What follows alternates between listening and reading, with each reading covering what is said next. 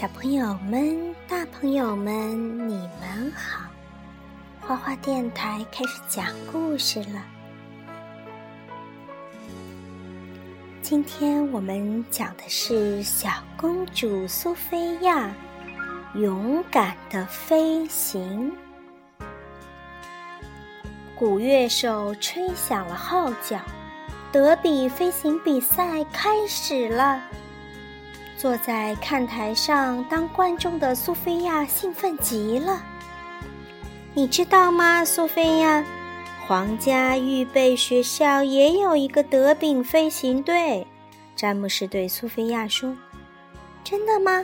苏菲亚眼前一亮。我们明天就会开始练习。如果你愿意的话，可以来观看。”詹姆斯说。第二天，苏菲亚早早的就来到了皇家预备学校的马厩。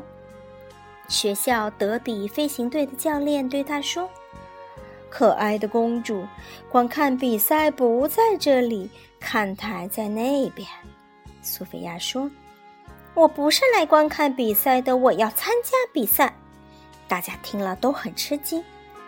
只有王子才可以参加比赛，雨果王子说：“飞行不是公主要做的事情。”安博对苏菲亚说。苏菲亚感到很伤心。回到城堡后，她闷闷不乐地坐在床上。我想参加德比飞行队，苏菲亚对兔子幸运草说。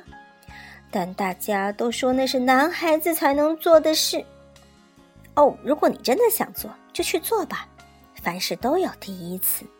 幸运草说：“你说的对，幸运草。”苏菲亚说：“我想，身为公主，可以尝试去做些不一样的事情。”第二天，苏菲亚获得了罗伦国王和美兰达王后的批准，与詹姆士一起来到了皇家预备学校的学马厩。先生，我准备好练习了，请问我可以要一匹马吗？索菲亚问教练。好吧，这里还有一匹没人愿意要的小马。教练说。剩下的这头小马个头非常小，它的名字叫做迷你木。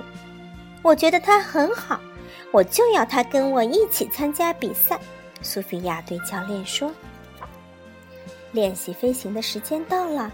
王子们一个一个骑到自己的马背上，他们飞得很高，几乎要够着天上的鸟和白云了。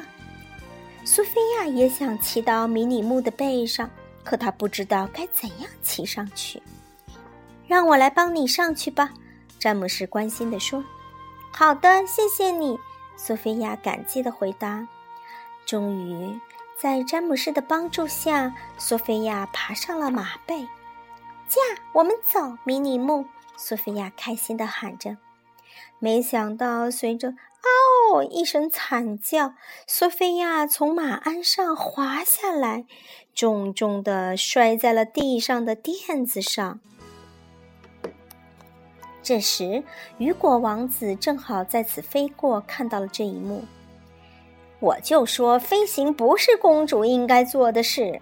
他对着摔倒的苏菲亚嘲笑道：“我绝不会放弃的。”苏菲亚不服输的喊道：“我要证明给他们看，公主也可以飞得很好。”哦，如果你不放弃，我也不会放弃的。”詹姆士说。苏菲亚，詹姆士让苏菲亚骑到自己的马上，手把手教给她该怎样驾马飞行。终于。在詹姆士的帮助下，苏菲亚骑着自己的马飞了起来。太神奇了！我竟然做到了！我竟然真的飞了起来！苏菲亚高兴地尖叫道。这时，苏菲亚看见了一座钟楼。来吧，我们穿过城门，飞到塔尖，敲响那个钟。苏菲亚对迷你木说。可是迷你木很害怕，他不敢飞那么高。我们可以的，苏菲亚为迷你木打气道。可他还是打了退堂鼓，掉头飞了回去。苏菲亚垂头丧气地回到了宫殿，一个人坐在门前的台阶上难过。或许真的只有王子才适合德比飞行，苏菲亚沮丧地说。这时，美兰达王后看到了闷闷不乐的苏菲亚。苏菲亚把今天的事情告诉了妈妈。别放弃，美兰达王后鼓励她道：“只要你坚持不放弃，再难的事情都能成功。”美兰达王后的话给了苏菲亚希望，她重新鼓起了勇气。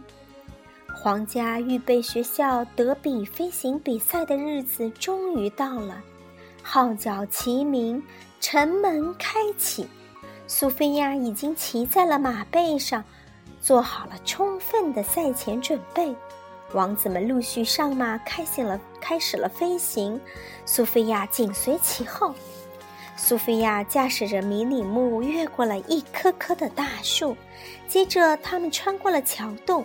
他和迷你木配合得很默契，距离王子们的距离也越来越近，王子们都不敢相信自己的眼睛了。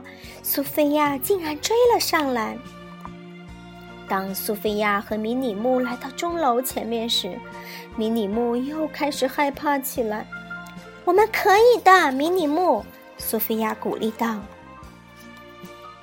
这次，迷你木被苏菲亚坚持的精神所鼓舞，没有退缩。他载着苏菲亚一直往上飞啊飞啊，他们终于飞到了塔尖。苏菲亚敲响了塔尖上的钟，他们做到了。最后，詹姆士和苏菲亚同时到达了比赛的终点。苏菲亚和詹姆士赢了，教练高兴地宣布道：“这真是太棒了！”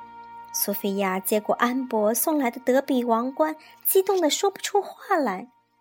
苏菲亚把迷你木送回了皇家预备学校的马厩，在路上，她抚摸着他的爱马，微笑着对他说：“干得好，迷你木！